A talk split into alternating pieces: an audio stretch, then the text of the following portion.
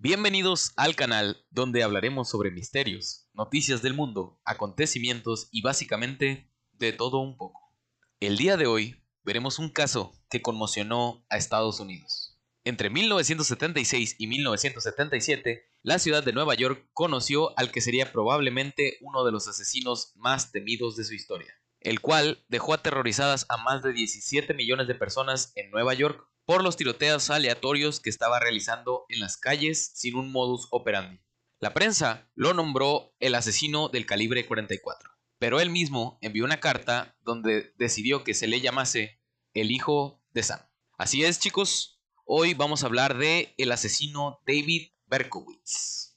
Richard David Falco nació el 1 de junio de 1953 en la ciudad de Nueva York, en el distrito de Brooklyn, Estados Unidos.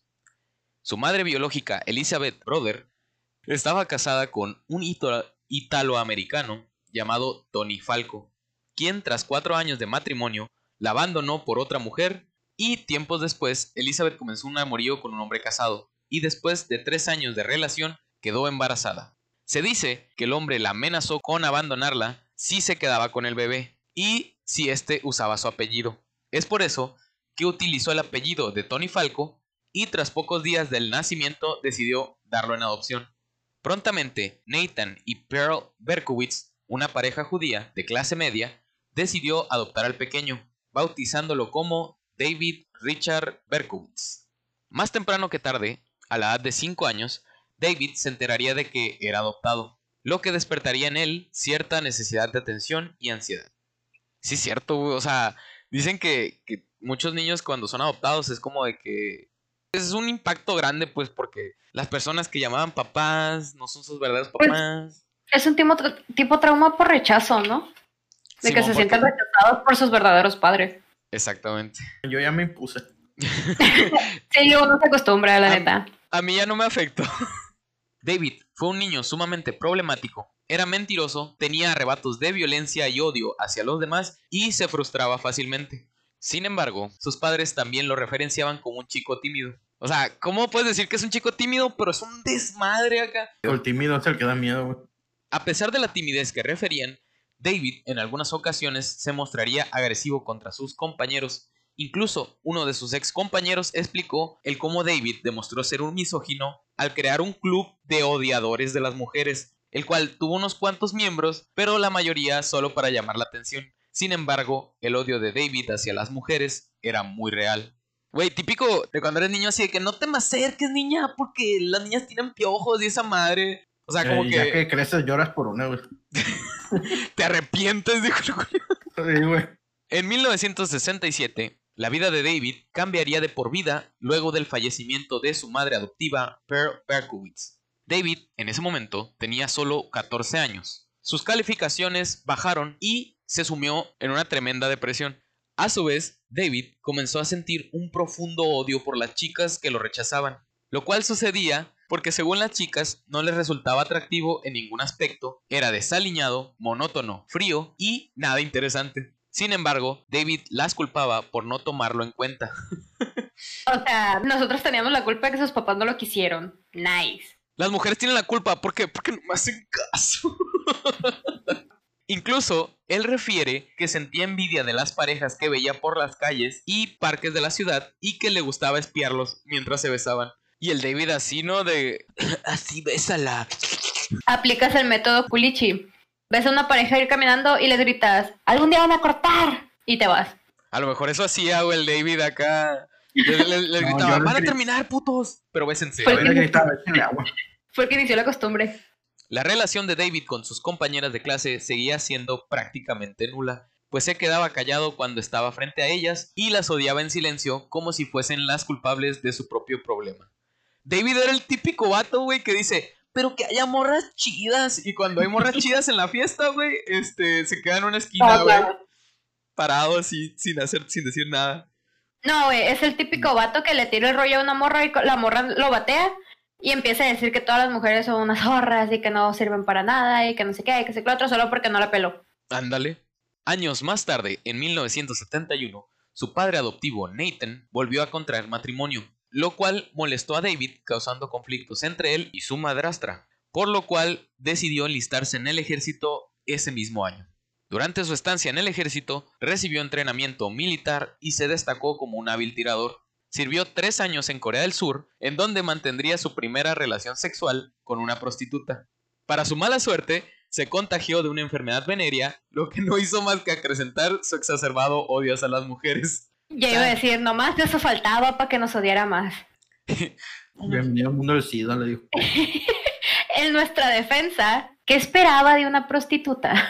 Le puso en el espejo, bienvenido al mundo del SIDA, en coreano. Coreano. Tras volver a los Estados Unidos en 1974, la relación con su padrastro empeoró aún más. Tenían constantes discusiones y David llegó a golpearse a sí mismo frente al espejo, preso de sus incontenibles ataques de ira. Es entonces cuando decide alquilar un pequeño departamento en el Bronx con el fin de independizarse. Poco tiempo después de independizarse, trabajó en diferentes empleos y al sentirse solo, decidió buscar a sus padres biológicos. Gracias a una guía telefónica, logró dar con la dirección de su madre y una hermanastra. Él les envió una carta y días después decidieron encontrarse por primera vez. David comenzó a visitarlas con regularidad, lo que parecía tenerlo feliz, pues él creía que había recuperado a su familia. Sin embargo, esto no le quitó su resentimiento hacia las mujeres ni sus fantasías violentas. David imaginaba cómo sería matar mujeres y experimentar placer con ello. Acostumbraba a acechar a mujeres jóvenes y parejas de enamorados en los parques como venía haciendo desde su adolescencia. Hasta que por fin decidió llegar más lejos y la Nochebuena de 1975, David condujo su automóvil hasta un sector oscuro de la ciudad y vio a una mujer que salía de un supermercado. Pasaban de las 7 de la noche cuando se le acercó sigilosamente y le clavó un cuchillo en la espalda. Uno creería que después de huir, eso sería suficiente por esa noche. Mas sin embargo, horas después, David comenzó a seguir a una menor de 15 años llamada Michelle Foreman, a la cual apuñaló en el pecho y en la cabeza, dejándola tirada en la acera y huyendo del lugar.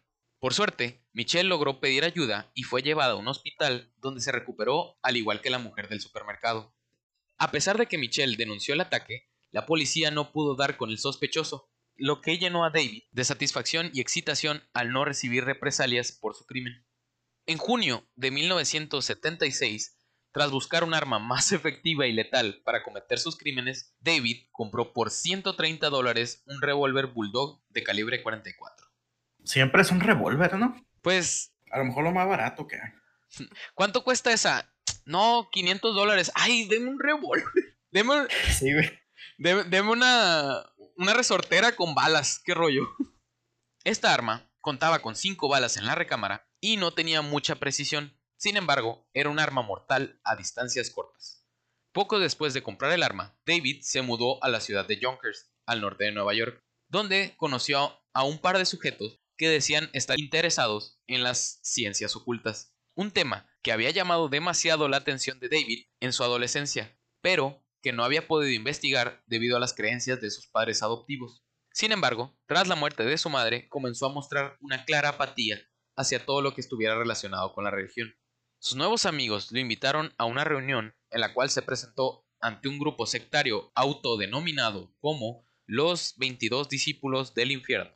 David rápidamente se sintió acogido en este grupo y mientras empezaba su relación con ellos, se empezó a volver retraído con su familia, dejó de visitarlos y empezó a escribir mensajes en las paredes de su departamento, algunos con connotaciones satánicas. Con tan solo 23 años, comenzó a trabajar como cartero para pagar sus cuentas, pues era un trabajo poco demandante y le daba una estabilidad económica razonable. La noche del 29 de julio de 1976, David saciaría su sed de sangre por primera vez. Esa noche, cerca de la una de la mañana, Donna Lauria, de 18 años, y Jody Valenti, de 19, se encontraban charlando dentro del vehículo de esta última frente a la casa de Donna, ubicada en el Bronx. Cuando Donna abrió la puerta del automóvil para entrar a su casa, ambas notaron a un joven que las observaba a pocos metros y que se les acercaba con una bolsa marrón en la mano. Lo cual aquí en México, güey, es... Ah, no mames, un té por ocho, güey. así, es borrachito acá. Estas lo vieron muy confundidas hasta que el sujeto sacó un revólver y comenzó a dispararles. David realizó tres tiros, dejando gravemente heridas a las dos chicas. El padre de Donna, que se encontraba dentro de la casa al oír los disparos, salió a socorrerlas, pero David ya se había esfumado. Jody Valenti recibió una bala en la cadera y gracias a esto logró sobrevivir. Sin embargo, Donna fue herida en el cuello y se desangró camino al hospital. El Bronx era por aquel entonces un barrio de mafiosos italoamericanos y se pensó que podía tratarse de un ajuste de cuentas. También se barajó la posibilidad de que el exnovio de Donna hubiese sido el autor de los disparos, pero todo esto fue finalmente descartado. Jody se encontraba en estado de shock y no logró describir de manera muy detallada al atacante.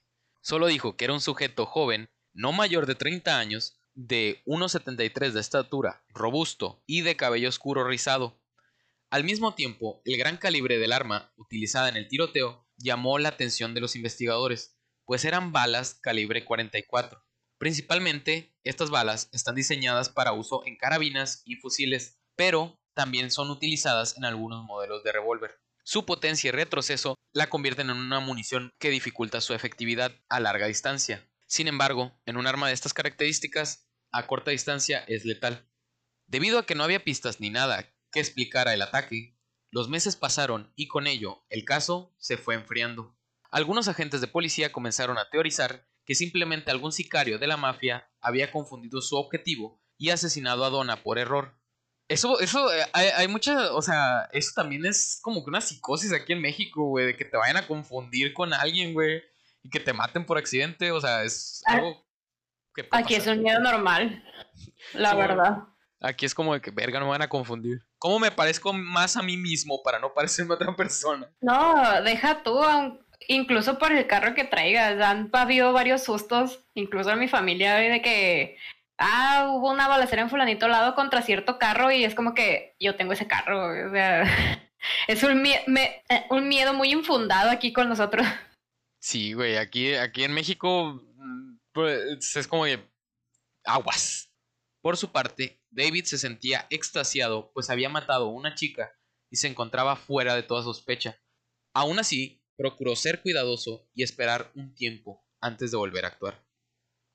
El 23 de octubre del mismo año, Rosemary Keenan, de 18 años, y su novio Carl Denaro, de 20, se encontraban conduciendo en la zona de Queens un lugar bastante alejado del Bronx. Rosemary conducía el vehículo mientras Denaro iba en el asiento del copiloto.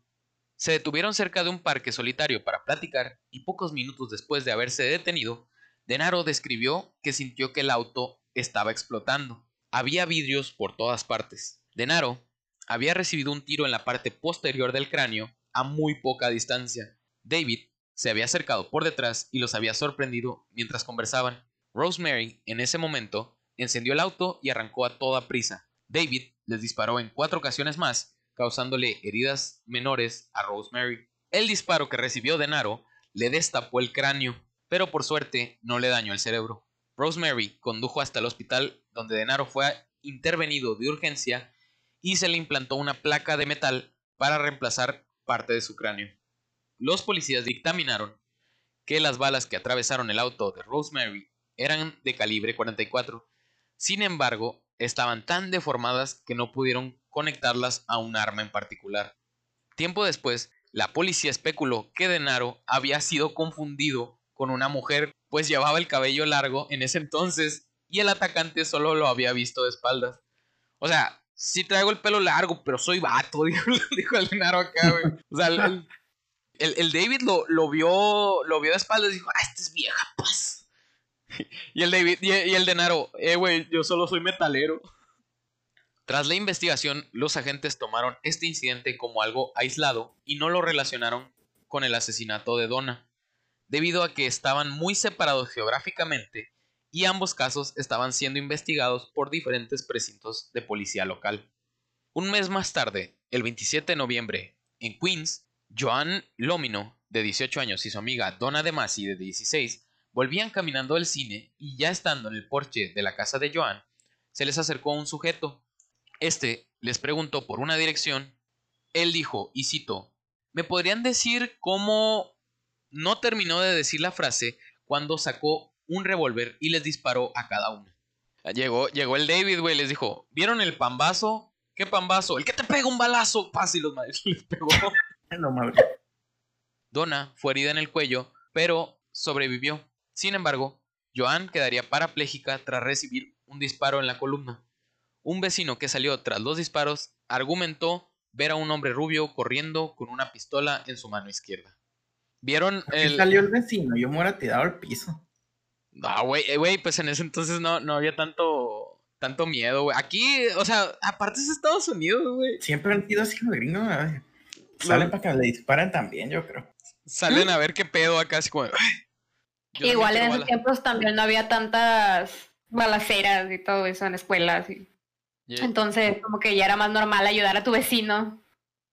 La policía estaba perpleja ante los ataques y las contradictorias descripciones de los testigos, pues a esas alturas y con víctimas vivas que podían relatar lo sucedido, aún no tenían con certeza cómo lucía realmente el asesino. Un testigo decía que tenía el pelo rubio y otro que tenía el pelo negro, lo que llevó a algunos policías a creer que se trataba de varios criminales diferentes. Igualitos los colores, dificilísimos de identificar entre los dos. Estaba muy oscuro y lo vi rubio. Y el otro, no, pues es que estaba oscuro, entonces tenía el cabello negro. Que- que se parece un rubio a un güero. Güey, yo, yo Un rubio a un güero. Un, un pelinegro a un güero. Güey, yo como, como asesino, güey, me pintaría la mitad de güero y la mitad de... me lo dejaría negro, güey. Entonces, cuando cometiera mi crimen, gente diría que traía el pelo güero y otras que tenía el pelo negro. Ah, Sí, que no es como lado, que. eh, Sí, lo o sea, así lo traía. aquí, aquí, aquí el, aquí el- la meta es comprarte pelucas, güey. Entonces, con cada crimen te pones una peluca diferente. No hagan eso en casa, no sigan mi consejo. Pero es comprarte pelucas. es Como que comprarte ya lo meditó, pelucas. ya es, es un consejo meditado. No. Yari eh, creando asesinos de Sims 98. El 30 de enero de 1977, John Dial, de 30 años, y su prometida Christine Fromm se encontraban en el auto del mismo y se preparaban para salir a bailar, cuando fueron sorprendidos por un sujeto que les disparó en tres ocasiones con un revólver. Dial, en ese momento, condujo el vehículo para conseguir ayuda. El hombre resultó con heridas menores, pero su prometida recibió dos disparos, los cuales la matarían horas más tarde en el hospital. Dial argumentó que en ningún momento vio al atacante. Voy a ver, recapitulando. Antes de perderme. O sea, siempre atacaba a las parejas, ¿no? O sea, Sí. que, pues las últimas son parejas. Pero siempre le daba más a matar a la mujer que al hombre. De por su odio a las mujeres. sí, de hecho, él, él había puesto que iba a matar mujeres, pues, o sea, se había propuesto matar mujeres. eh, O sea, los hombres era, era daño colateral el atacar a los hombres. O sea, porque estaban ahí nomás. Ah, ok, ok. De hecho, se dice que, que aunque hubiera testigos, no les disparaba. Simplemente les disparaba a las mujeres. Excepto esa vez que le disparó al vato, porque el vato tenía el pelo largo, así que, carnal, ¿por qué traes el pelo largo, güey? Señores, no abandonen a sus hijos, por favor. Llegó y le dijo, por llegó y le dijo, cortas el pelo, hey, y le disparó. Y la. Fue en este ataque que la policía comenzó a enlazar los ataques pasados debido a que todas las víctimas habían sido atacadas con balas calibre 44 y los objetivos eran mayormente mujeres jóvenes con el pelo oscuro y largo. Chale. Por eso lo confundieron al vato acá. Qué bonito pelo tienes, carnal. Y de que chale, porque siempre somos las. Bueno, ya no soy castaña, pero porque siempre somos las castañas. Ah, tenía un fetiche, fetiche por las castañas. El 8 de marzo. Balazos. No, no abrazos, dijo el, el Davy. El 8 de marzo del mismo año, la estudiante de la Universidad de Colombia, Virginia Bor Boskerichian, es que así se llama, güey, Boskerichian, fue sorprendida por David mientras caminaba a su casa después de la universidad. Y fue cuando David le disparó a la cabeza. Virginia trató de cubrirse la cara con sus libros, pero no logró hacerlo por completo y murió al instante por el disparo. Un testigo logró ver a un sujeto aproximadamente de 1,80 de estatura que se alejaba corriendo del lugar. También especificó que el sospechoso se cubría el rostro con un pasamontañas. Días después, el 10 de marzo de 1977, en el One Police Plaza de Nueva York, el comisario de policía David Beam citó a la prensa para dar la noticia de que los asesinatos de las fechas pasadas habían sido cometidos con el mismo revólver calibre 44. Después del comunicado, toda la nación se paralizó por el terror.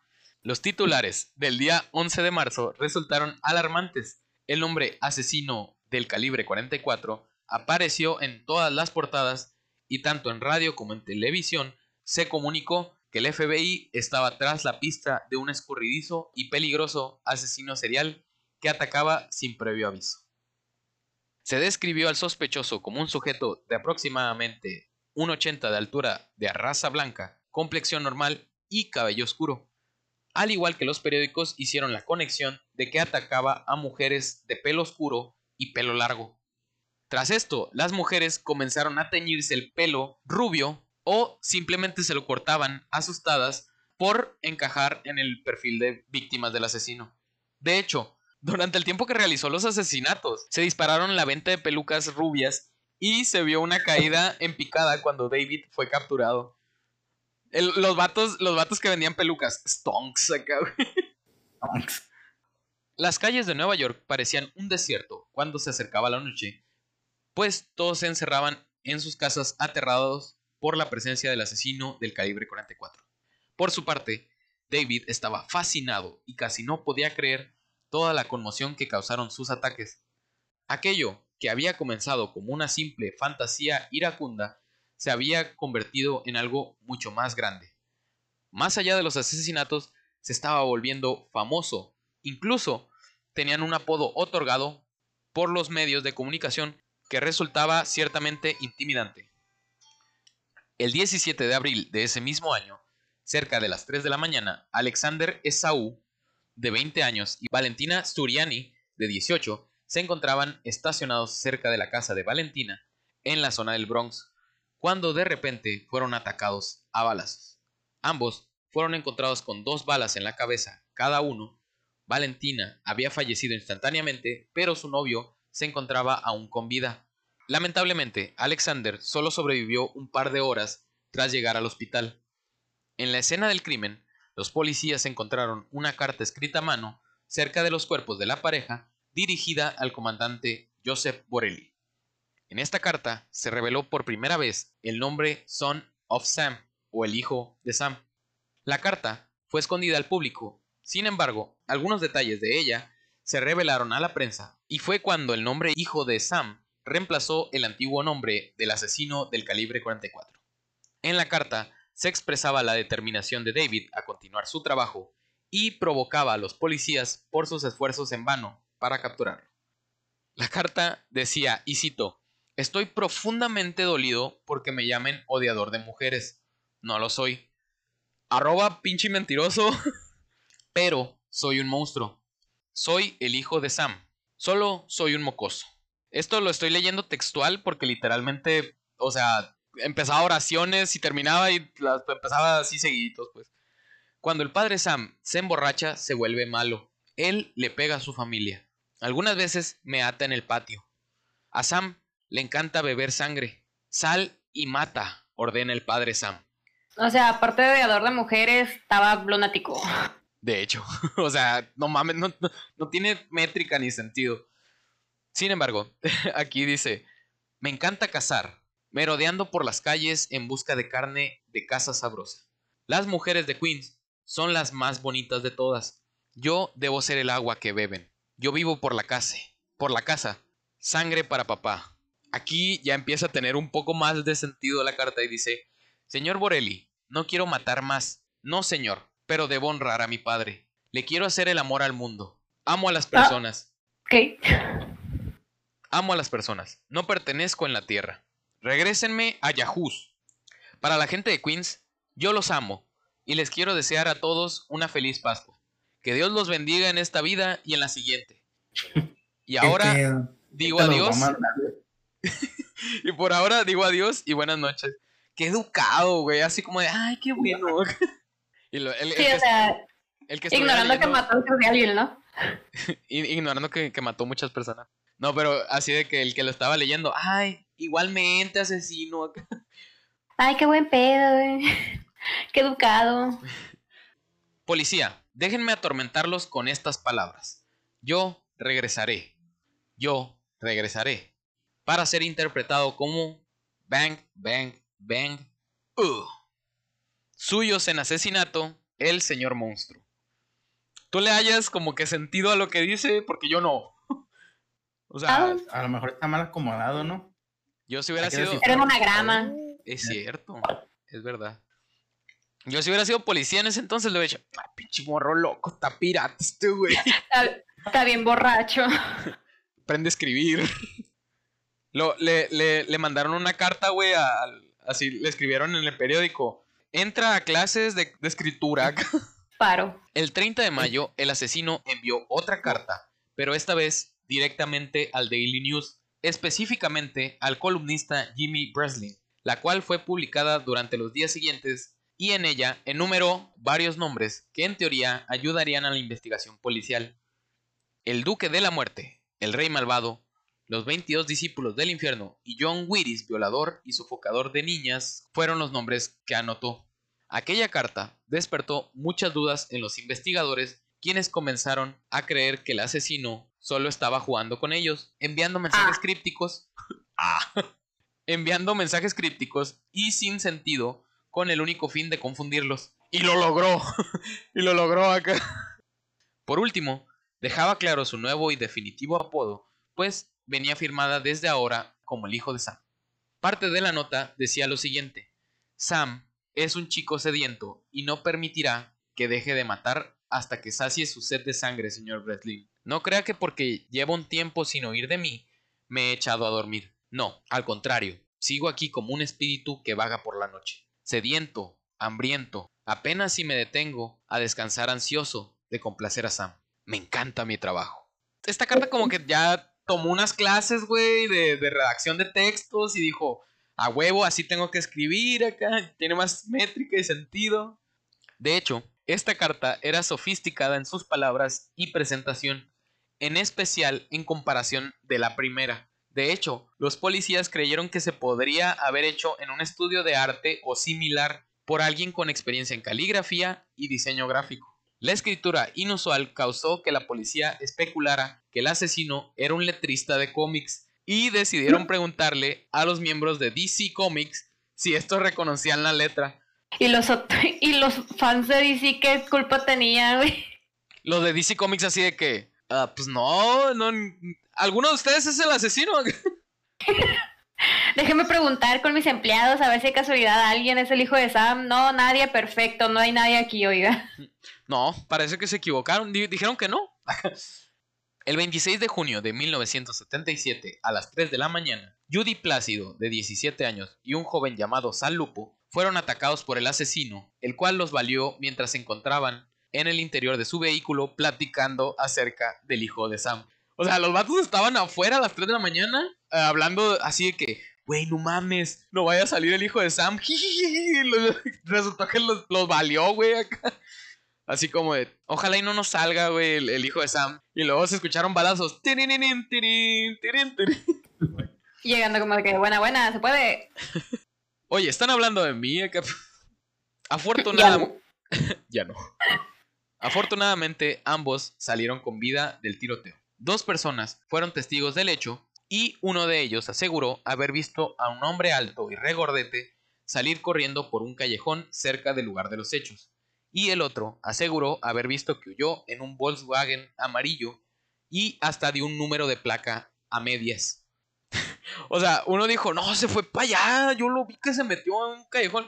Y otro, no, estaba en un, en un carrito y ah, estas son las placas acá, o no mames. Al día siguiente, la noticia se encontraba en la primera plana de todos los periódicos del país. El hijo de Sam se había convertido en el enemigo número uno de los Estados Unidos. Mientras sucedía todo esto, Nueva York se encontraba en medio de una crisis financiera. Un suceso histórico que sucedió en la ciudad fue el gran apagón de 1977, donde la ciudad se sumió en completa oscuridad debido a un corte del suministro eléctrico. Muchos neoyorquinos se encerraron en sus casas, aterrados debido al violento asesino. Sin embargo, otro numeroso grupo de la población decidió salir a las calles a saquear tiendas y causar destrozos. O sea, no, no, qué miedo que me mate el hijo de Sam, pero me voy a llevar esta pantallona, me voy a llevar esta tele acá. 50-50. Mm, mi vida o un televisor acá. mm, acá. Aún así, con todo lo ocurrido, los neoyorquinos fueron testigos pocas semanas más tarde de un nuevo tiroteo. El 31 de julio de 1977, Stacy Moskowitz y su acompañante Robert Violante, ambos de 20 años, estaban en su primera cita y se encontraban aparcados en una zona oscura y solitaria cerca de un parque de la ciudad donde solían acudir parejas durante la noche. Qué mal pedo, güey. O sea, en su primera cita y baleado. O sea, casi como de carnal, yo creo que tú no eras el indicado. Eran las 2.35 de la madrugada y la pareja se estaba besando cuando un hombre se les acercó por el lado de los de pasajero y disparó cuatro veces hacia adentro del vehículo para posteriormente huir dentro del parque. Durante el tiroteo, otra pareja que se encontraba muy cerca del lugar llamaron a la policía y declararon que el atacante era un hombre blanco de pelo largo y rubio. Y otra vez dale con el pelo rubio. Al mismo La tiempo, gente saltó loca. así era, era bajito, era un enano y era rubio. Así, las, las, las declaraciones que daban, güey, o sea, no mames. Y un vato castaño de dos metros, güey. Era, eran el dúo dinámico, güey. Uno súper alto, uno, uno súper bajito, uno era pelo negro y uno pelo rubio, güey. Es que uno era el que llegaba y los mataba, güey, y luego mandaba al otro que saliera corriendo para que lo vieran, para que no supieran que era él. Ah. Yari acaba de acaba de resolver el caso, güey, de, Caso cerrado. Caso cerrado, fin. Acá. Al mismo tiempo, ambas víctimas eran trasladadas de urgencia al hospital.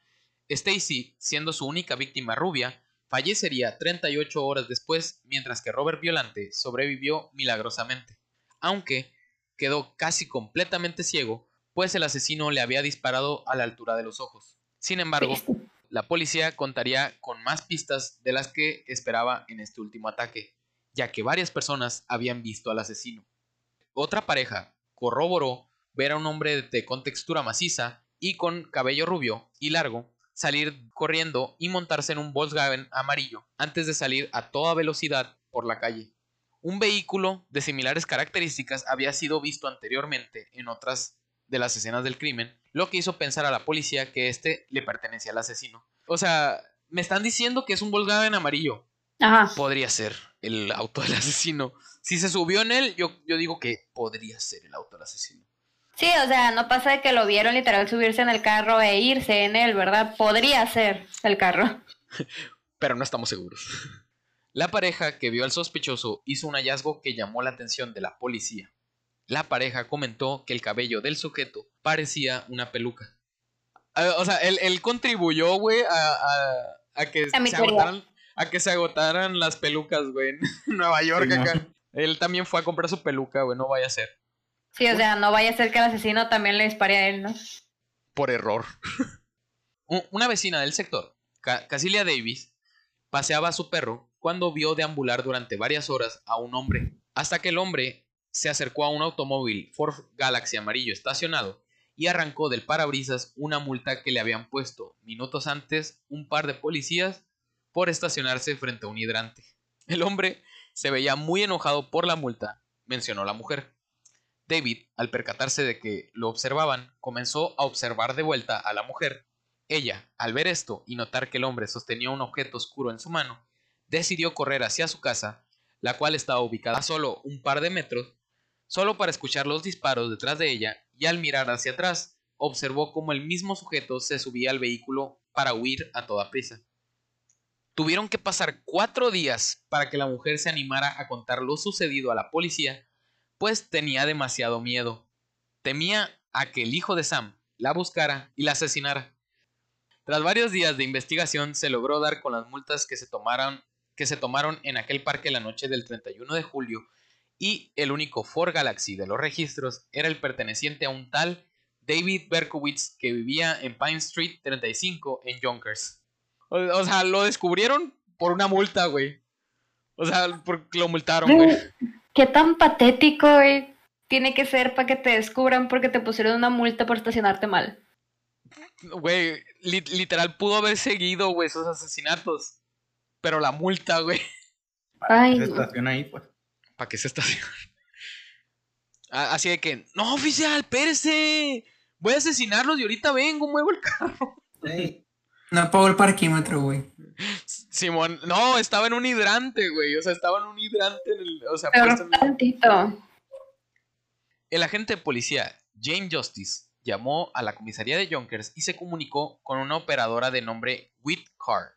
Y al informarle que estaba trabajando en el caso del hijo de Sam y que necesitaba los registros de un sujeto llamado David Berkowitz, la mujer se exaltó, pues según ella lo conocía y tenía serias sospechas de que era el asesino que tenía aterrado a toda Nueva York, aunque no contaba con ninguna prueba.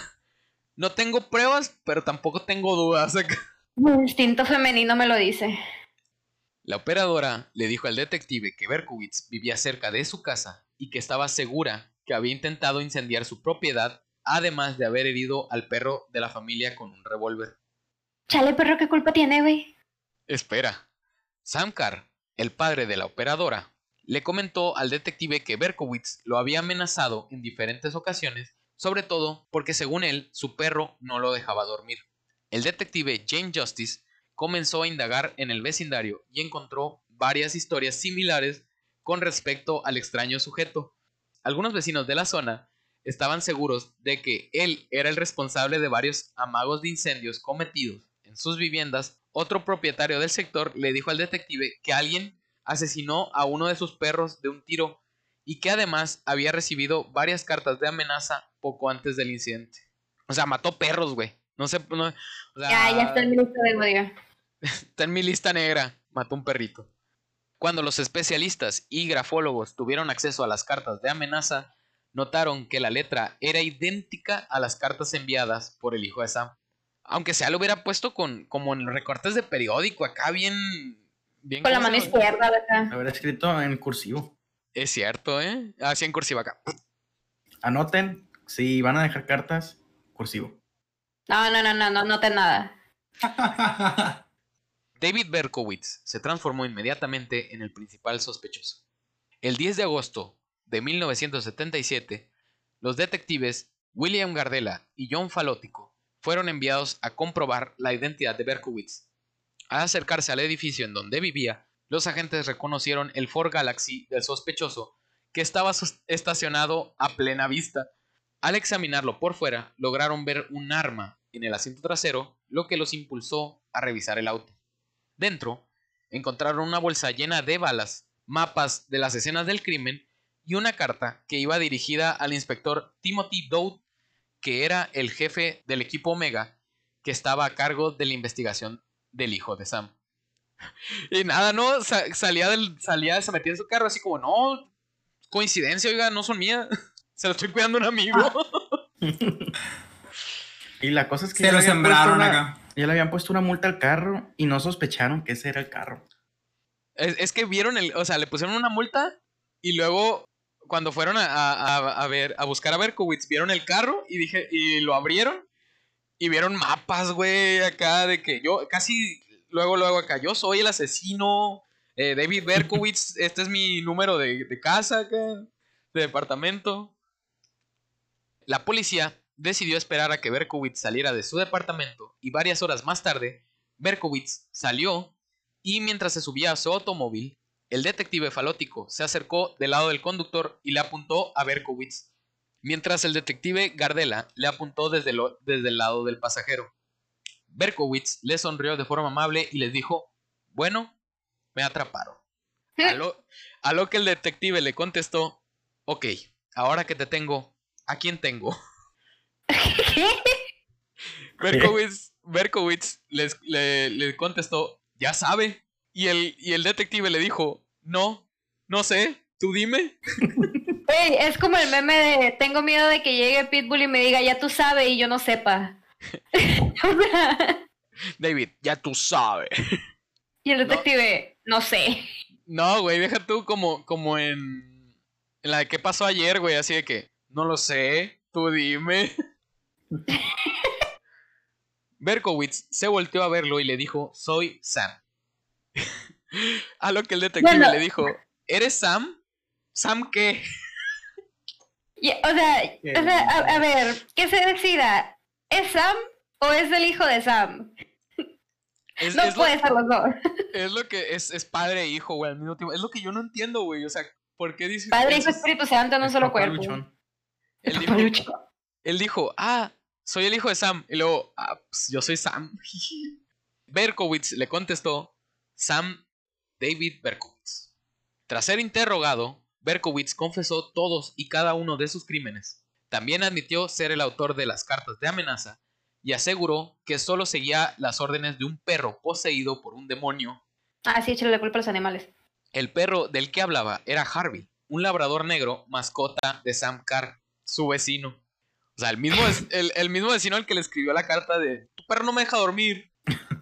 Según Berkowitz, el animal lo había vuelto loco y no lo dejaba dormir con sus ladridos. Aseguró que poco después de comprendió que el perro se estaba comunicando con él telepáticamente y le ordenaba salir a la calle a matar mujeres jóvenes. Poco después de enviarle la carta a su vecino, David había descargado su revólver sobre aquel perro, sin embargo, el animalito había sobrevivido. ¿Y esos balazos que les metía a los perros, nadie los reportaba o qué? ¿Hace- ¿Será que alguien asesina a alguien más por telepatía? Lo chistoso, güey, es que no los mató a un perro nada más, pero el perro, el perro, el, el perro el que Harvey del hablaba. vecino, el perro con el que hablaba, no lo mató. Y el perro así como, como 50 Cent acá, güey, de que, no, recibí cinco tiros acá, y no me dio ni... y aquí seguimos. ¡Qué buena puntería! David también admitió haber cometido 1488 incendios, pues además era un pirómano. Su carrera como un maníaco incendiario había comenzado en 1974, dos años antes de convertirse en un asesino serial. O sea, es algo curioso, es algo curioso que, se, que sea pirómano y ahorita van a ver por qué, porque es como de que encaja en, en el, en el perfil criminal. Las autoridades parecían aliviadas tras la detención del criminal, pues la pesadilla había durado un año, dejando la cifra de seis muertos y siete heridos. Cuando el temido hijo de Sam apareció por primera vez ante las cámaras de televisión, todo el mundo quedó conmocionado.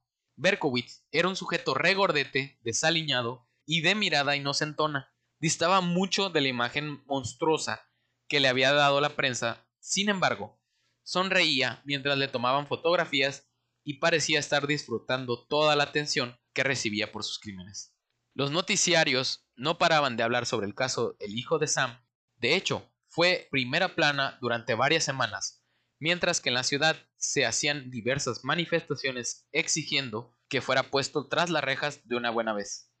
Cuando la policía allanó su departamento, descubrieron que vivía en un verdadero chiquero. En las paredes había cientos de escritos de connotación satánica, cruces invertidas, pentagramas y otras incoherencias.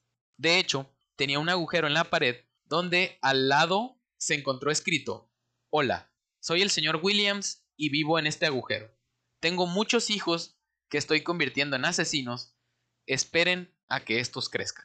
Y un montón de huevos de cucaracha ahí. ¿eh? Me- los policías metiéndole balazos al hoyo, güey. No vaya a ser. No, eh. Todas las evidencias sumadas a los asesinatos desorganizados y las declaraciones incoherentes apuntaban a que Berkowitz posiblemente era un enfermo mental. Ah. ¿a poco? No creo, así como de que mm, escribe No, mal. ¿cómo creen? Si no me dices, no sé. Sí, o sea, si no nos dicen, no nos damos cuenta de que está bien mal de la cabeza. Es, es, es normal, e- era normal, o sea, y salir y matar gente hasta que empezó a escribir mal, güey. O sea, por eso se dieron cuenta porque escribía mal, no porque mataba gente. Los exámenes psiquiátricos dictaminaron que Berkowitz padecía de esquizofrenia paranoide, pero que aún así se encontraba apto para enfrentar un juicio. De hecho, más de algún especialista sospechó que podría estar fingiendo locura para evitar ser enviado a la cárcel y terminar en un centro psiquiátrico. Güey, pero espérate. O sea, si todo era un invento, güey, ¿qué producción le metió así como de que aquí voy a poner un pentagrama? Aquí voy a poner una cruz invertida, se va a ver mamalón acá. ¿De qué manera me veo más satánico acá? Así buscando, güey, cómo, cómo verse un cuarto satánico, ideas en Pinterest. Encontró el primero que vio de que, ay, voy a poner todas estas imágenes y el diablo me hizo hacerlo. De ahí nadie me saca. El, el perro me hizo hacer lo que es el diablo. Sí, o sea, un perro negro siempre es el diablo. ¿Sabías que hay una hay un caso de un de un presidente, creo que somalí, que Mandó matar todos los perros negros. Sí, mandó matar perros negros porque decía que su competidor de, del gobierno se convertía en un perro negro. Y mandó matar Ay, no perros es negros. cierto. Es verdad. Sí, o sea, son facts. A mí me tocó también leerlo. Un año más tarde, el lunes 8 de mayo de 1978, David Berkowitz fue trasladado a la Corte Suprema de Brooklyn. Una vez iniciado el juicio, Berkowitz se comportó como un verdadero desquiciado, amenazando a todos en el tribunal, burlándose de los, pa- los padres de Stacy Moskowitz, llamándola puta en repetidas ocasiones e incluso provocó un alboroto al intentar saltar desde una ventana de la sala de tribunales ubicada en el séptimo piso. Así como se, agarró la ventana, me voy a tirar, eh, me voy a tirar, plebes". Lo que más me sorprende de esto es que ninguno de los padres de las víctimas le haya dado un balazo, güey. Me sorprende que, que ninguno de los, de los que estaban ahí, de los padres, lo, le hayan dicho, salta, salta, salta, salta. A ver, tírate. ¿Qué es el? No, el de que. ¡Do flip! No te tiras. a que no te tiras. Finalmente se declaró culpable de todos los cargos y fue condenado a 365 años de cárcel. Ah, bestia. Qué exactos. 365 años después ahí sigue. Pero la historia no acabaría ahí. La enorme fascinación que trajo este caso lo llevó aún más lejos. Varios de los testigos insistían en que Berkowitz no era el sujeto que vieron huyendo de las escenas del crimen. Los testigos aún no se explicaban la presencia del hombre rubio y de cabello largo que también fue visto en alguno de los tiroteos. Se llaman pelucas. Lo Se las mismo. Lo mismo pasó con, con Mario Aburto, güey, cuando mataron a Colosio. Que decían, no, ese vato no es, y que la madre hay dos aburtos, y no sé Es qué. que se, me- se me figura que más que nada la gente, por ejemplo, pongamos un, un escenario imaginario, ¿no? De que está una persona en el centro y de la multitud alguien dispara.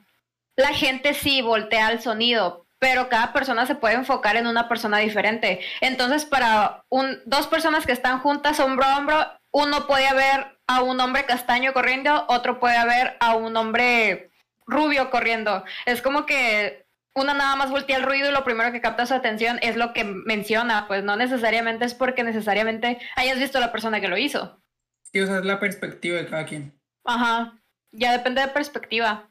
Sí, yo también pensé lo mismo. O sea, se comentaba que el, los vecinos veían, por ejemplo, uno veía a uno castaño y, y otra persona veía uno rubio.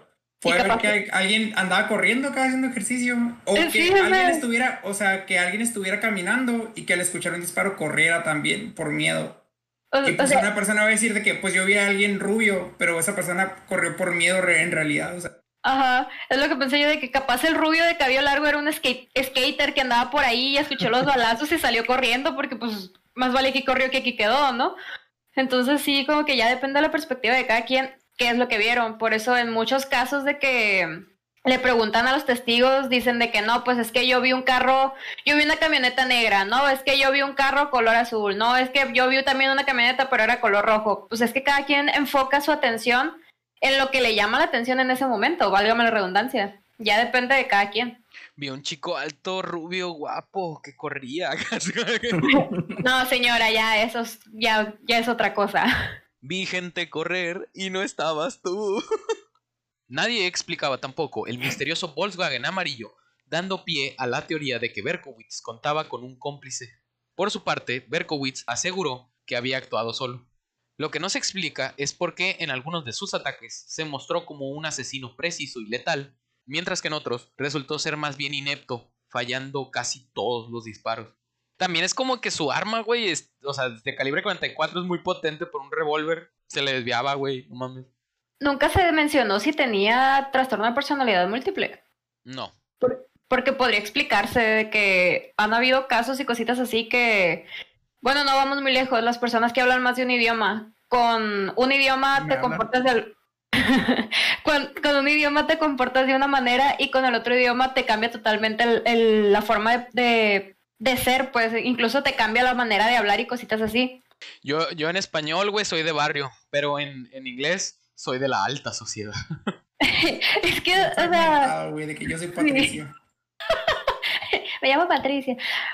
No, de que it wasn't me, it was Patricia.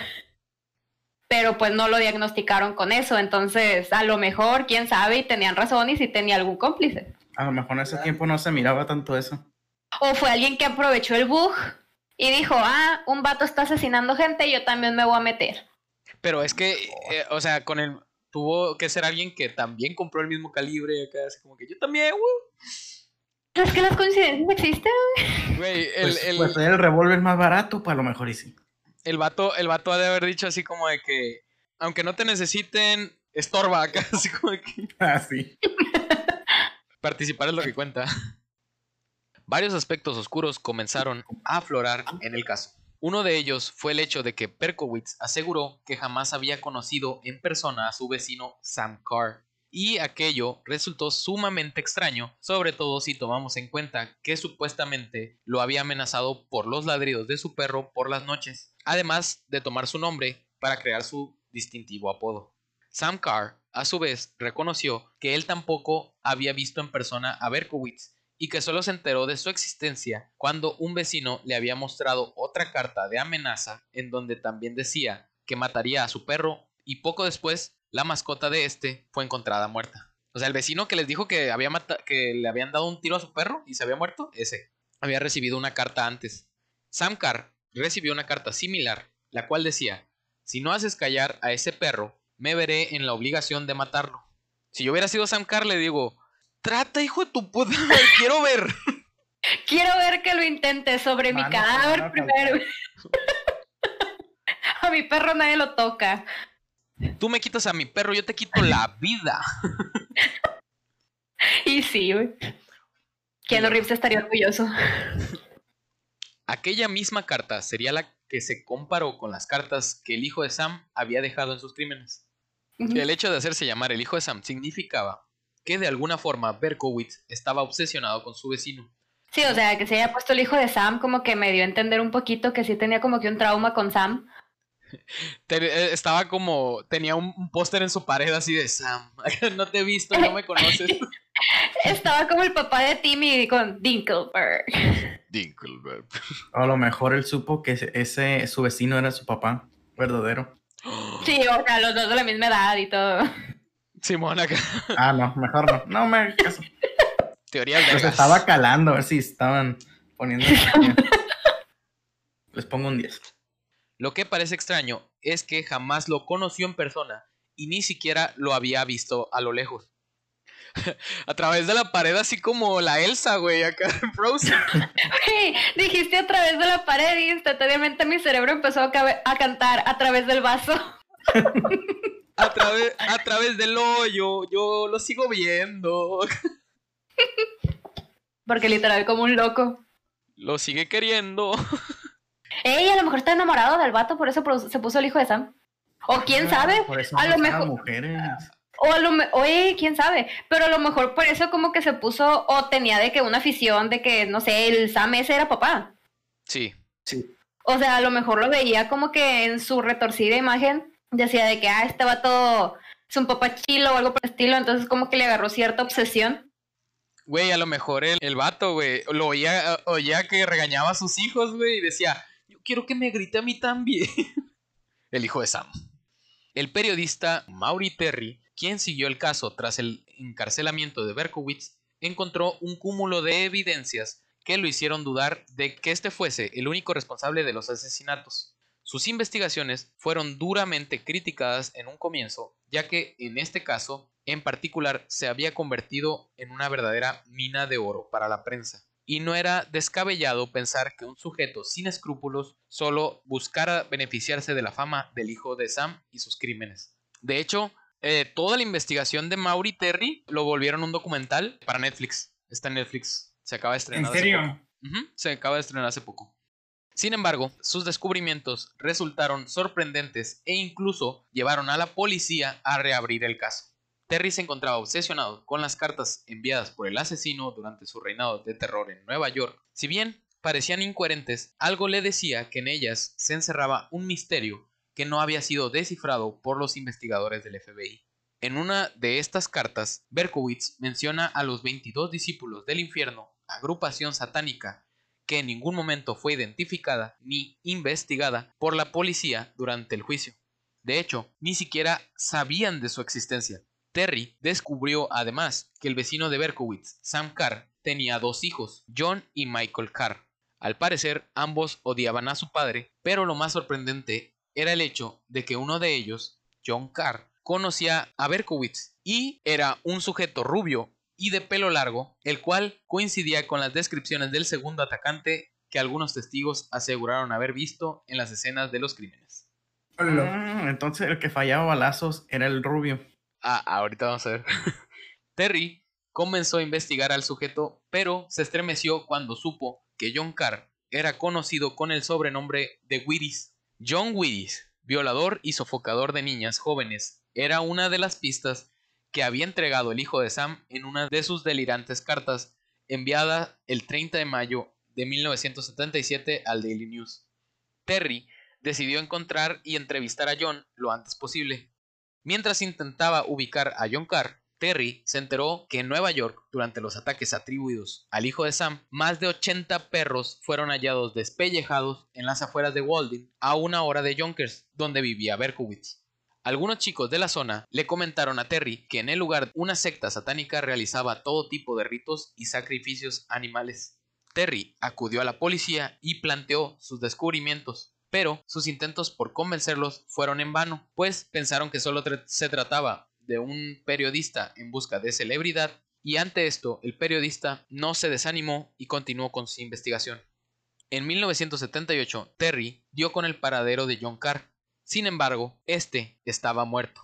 Había sido hallado en una pequeña ciudad de la costa del norte de Nueva York. Según el informe policiaco, se había suicidado con un disparo de escopeta en la boca sin embargo, al revisar la ficha, aquello resultaba bastante sospechoso, y de hecho, algunos policías le comentaron a Terry que aquel suicidio parecía en realidad un asesinato. Cerca del cuerpo de John Carr se encontraron unas iniciales escritas con sangre, S S N Y C.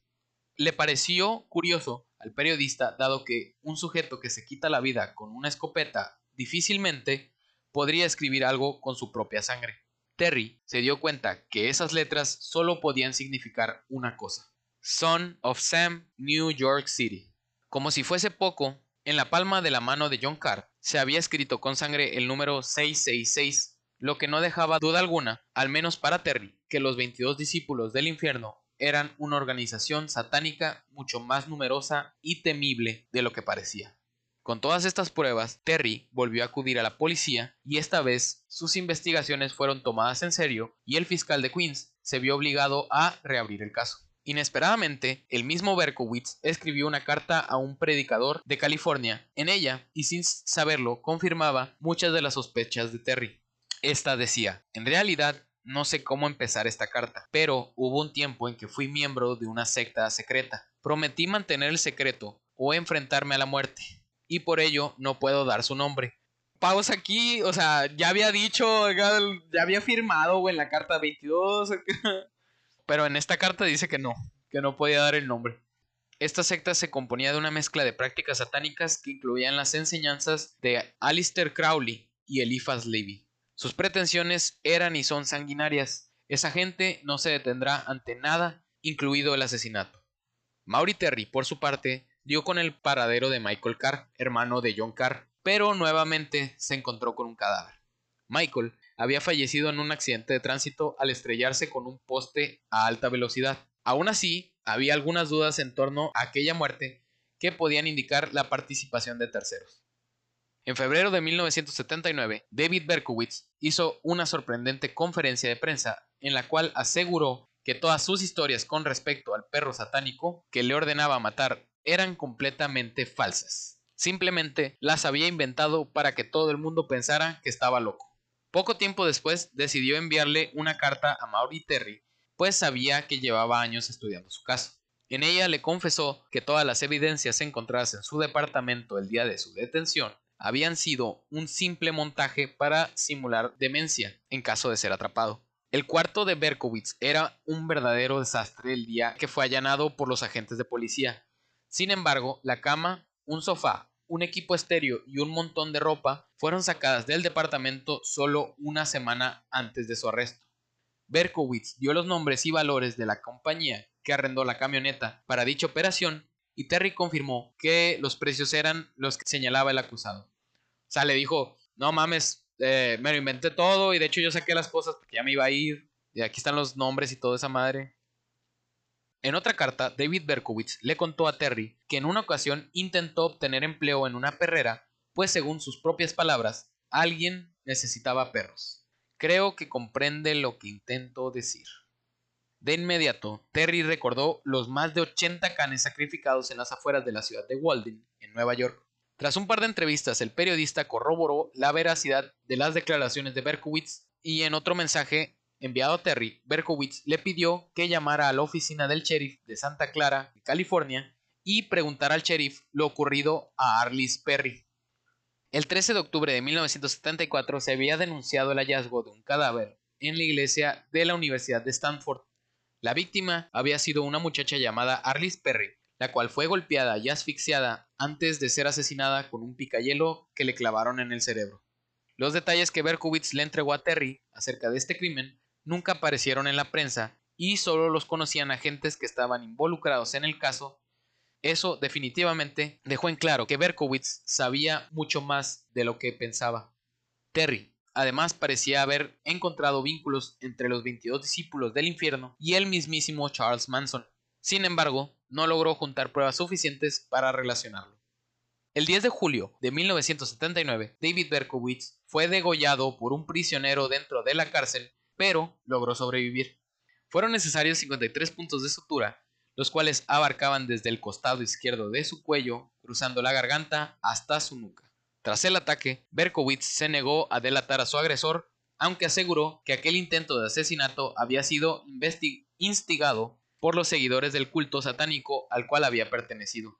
Se la sabe acá, snitches get stitches acá, Más tarde, Maurice Terry consiguió averiguar el nombre del líder de la secta, Roy Alexander Reidin, un magnate que vivía en California. Sin embargo, este había sido asesinado en 1983, llevando toda la investigación a un callejón sin salida. Terry es el autor de un libro llamado The Ultimate Evil, en el cual plantea todas sus hipótesis y el seguimiento del caso. Igual lo pueden ver en el documental de Netflix que acaba de salir, Los hijos de Sam, ya salió el primer capítulo.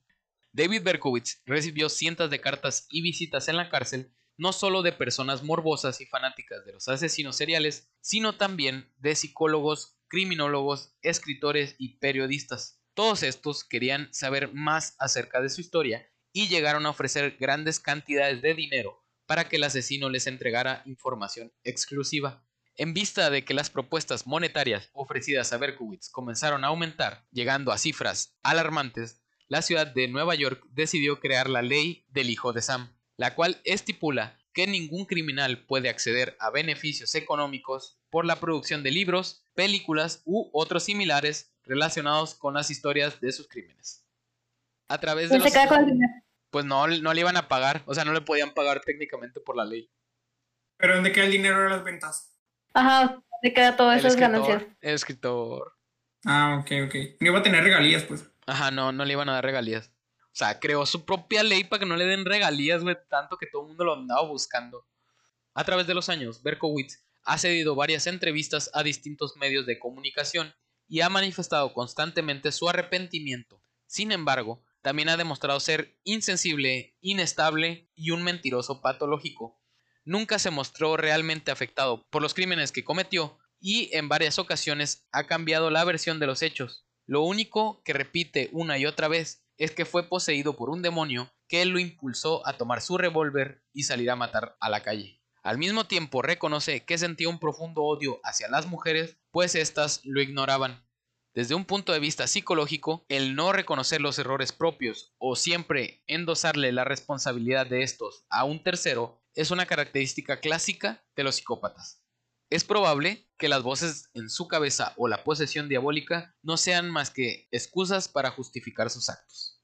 En 1987, Berkowitz se convirtió al cristianismo evangélico y aseguró que ya no quería ser conocido como el hijo de Sam, sino como el hijo de la esperanza. No mames. Güey, se, volvió como, como los drogadictos que después se vuelven cristianos. Cristianos, güey. Se asustan con todo, güey.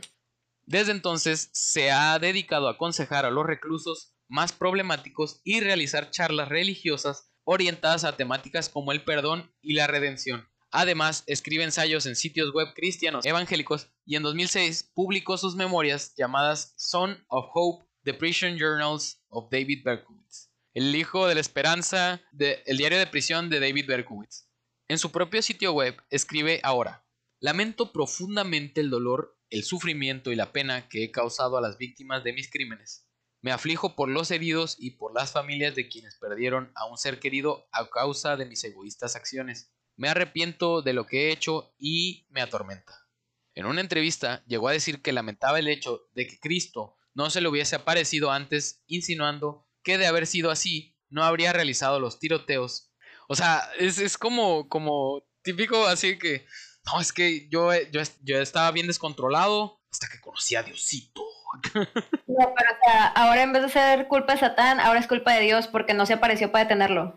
Oh, ¿por qué Dios? ¿Por qué no te, por qué no te me apareciste antes? Esta es otra forma de manifestar que los crímenes fueron impulsados por fuerzas que él no controlaba. Psicológicamente, podemos ver que cuando Berkowitz comenzó a concretar sus fantasías asesinas, se sorprendió al darse cuenta que se estaba transformando en un criminal famoso, lo que alimentó su sed de protagonismo. De la noche a la mañana, dejó de ser un don nadie y se convirtió en un sujeto peligroso y temible. Aunque anónimo, posiblemente eh, ese anonimato lo llevó a crear al hijo de Sam, su alter ego, con el fin de que sus actos fueran claramente identificables, lo cual logró. Podemos asegurar que los asesinatos cometidos por Berkowitz comenzaron como el reflejo de su misoginia y desprecio por la vida humana, pero que al mismo tiempo consiguieron saciar su necesidad por llamar la atención. Muchos asesinos seriales prefieren cometer sus crímenes estrangulando o apuñalando, pero Berkowitz, sin embargo, utilizó un revólver. Los asesinos en serie de este tipo, que utilizan armas de fuego, también suelen ser pirómanos. ¿Ya ven la, la conexión que les dije? Sí. Respondiendo a la necesidad de cometer actos destructivos a una distancia moderada. O sea, usan un arma de fuego porque no quieren estar lo suficientemente cerca, pero quieren ver la acción, pues igual que un pirómano. Entonces, generalmente son pirómanos. Y resultó que sí, en efecto, David Berkowitz era un pirómano al igual que un, un asesino. Hoy en día, David Berkowitz, con 67 años, dice ser una persona completamente distinta y en una entrevista cedida a la televisión hace poco declaró esa era una entidad demoníaca a la que estaba sirviendo en mi ignorancia y en mi vergüenza. Siento que se había apoderado de mi mente y mi cuerpo y me rendí ante esas fuerzas oscuras lo lamento con todo mi corazón, pero eso fue hace más de 40 años. Esa fue su disculpa que dio a televisión y sigue recluido por sus crímenes y seguirá en la cárcel hasta que muera. Sin más por el día de hoy, ese fue el caso de el hijo de Sam. ¿Qué les pareció, chicos? Güey, está, no sé, se me hace como raro. O sea, se me hace súper creíble porque si te pones a pensarlo ahorita, pues es súper ilógico que pase algo así hoy en día, ¿no? O sea, por los tiempos se super cree que, que pudo haber pasado. Pero me llama la atención que lo hicieron en un documental. Sí, o sea, en, en, Netflix y ya, o sea, aquí lo abrí en el celular. Tiene cuatro capítulos. El primero se llama Hola desde las cloacas. El segundo, Entre la bala y la pared. El tercero, El mar supremo. Y el cuarto, Espiral de auto, autodestrucción. De hecho, el, eh, el documental se trata de toda la investigación de Mauri Terry. Esto, y ahorita que estabas diciendo de, que se pasó de que a la religión y, y se hizo bueno el vato, ¿no? Se me hace muy loco que, o sea, escribió un blog y estaba en la cárcel. Le dieron 200, 365 años, ¿que no? Sí, le dieron 365 años, pero pues los, como que les dan cosas para que reintegrarlos a la sociedad, pero pues no sé por qué le dieron a ese vato si va a durar 365 años. Sí, o sea, nunca, nunca se va a volver a integrar. Pero. Sí sale. A lo mejor sí sale. No, es que de hecho, creo que aquí en México los años son la mitad. O sea, si te dan cinco años, haces dos años y medio. Con buena conducta acá. No, es que haz de cuenta que aquí, haz de cuenta que cuentan como que los días. Lo cuentan la mañana y la noche. entonces, lo que haces es la mitad del tiempo, güey. Pero de todas maneras es demasiado tiempo. O sea, si te dijeron 365 días, no te alcanza la vida de todas maneras para salir. Es que imagínate que es, la mitad y luego eh, es, es, tiene buena conducta, este, barre el patio, güey, levanta, levanta, tiende. No, pero, o sea, les tienen que dar como que algo para distraerse. Ya ves que en las cárceles de antes daban libros, güey, pasaba un carrito de libros y le daban un libro. Pues es casi, casi lo mismo. Depende de la Sí, cárcel en que de estés. pintura y así. Sí, de- depende de la cárcel en que estés. Órale. No está curioso, está, está. Me gustó la historia. Nunca esperé que fuéramos a hablar de algo así. Quedan varias cosas así como que raras, de que la secta y todo eso así como que te deja con dudas porque pues Sí. no mames, o sea, qué tan grande podría haber sido o puede ser de que todo lo que ocultó y luego aparte todos los que in- intentaban encontrar que tuvieran relación con eso ya estaban muertos pues. Es, es- A lo mejor los que ya estaban muertos quisieron decir algo, ¿no? Y los mataron, no sé. Pues es que es la razón más común de que maten gente, es para silenciarlos, entonces es como que, ah, ustedes tenían relación con el que atraparon, ustedes también se van pues. Güey, hay que, hay que, hay que volvernos asesinos, güey. Y, y hazte cuenta que estamos nosotros y, decimos que, que somos una secta, güey. Y nos suicidamos todos, pero dejamos como que cositas para que Ah, crean jalo, conexiones, güey. Para que hagan conexión así como de que, no mames, se murieron y, y los, yo los estaba buscando, güey, no mames. Así. Antes de que eterna acá. antes de que dijera lo del suicidio, pensé 500 Aqueletson es el que atrapan primero. Yo soy el que se da el escopetazo. Honestamente creo que yo sería la que asesina a los otros para que no hable. Yo sería, Sí, yo, con pelucas. con peluca, con peluca rubia. Oyeron, sacan el clip y mándanlo a la policía. Oh. Pobrecita la gente que vendía pelucas rubias, güey, después de que lo, que lo atraparon acá, güey, ya. No, hombre, ya no se me venden, ya no se me venden las pelucas, güey. Se declararon la en mercancía. Imagínate el vato que, que un día antes de que, de que atraparan a Berkowitz pidió un encargo, güey, de un chingo de pelucas rubias acá y se le dejaron de vender, güey. Lo atraparon así, güey, ching, güey, no se me van a vender estas. Ni modo. Se le fue toda la ganancia. Sin, ma- sin nada más que, que decirles, eh, córtense el pelo, Hayes. Ah, ¿verdad? No es cierto. Eh, No, sin nada más que decirles, eh, yo fui Edson. yo fui Julio. Yo fui Yari. Y yo fui Hitch. Nos vemos en un próximo video. Hasta la próxima.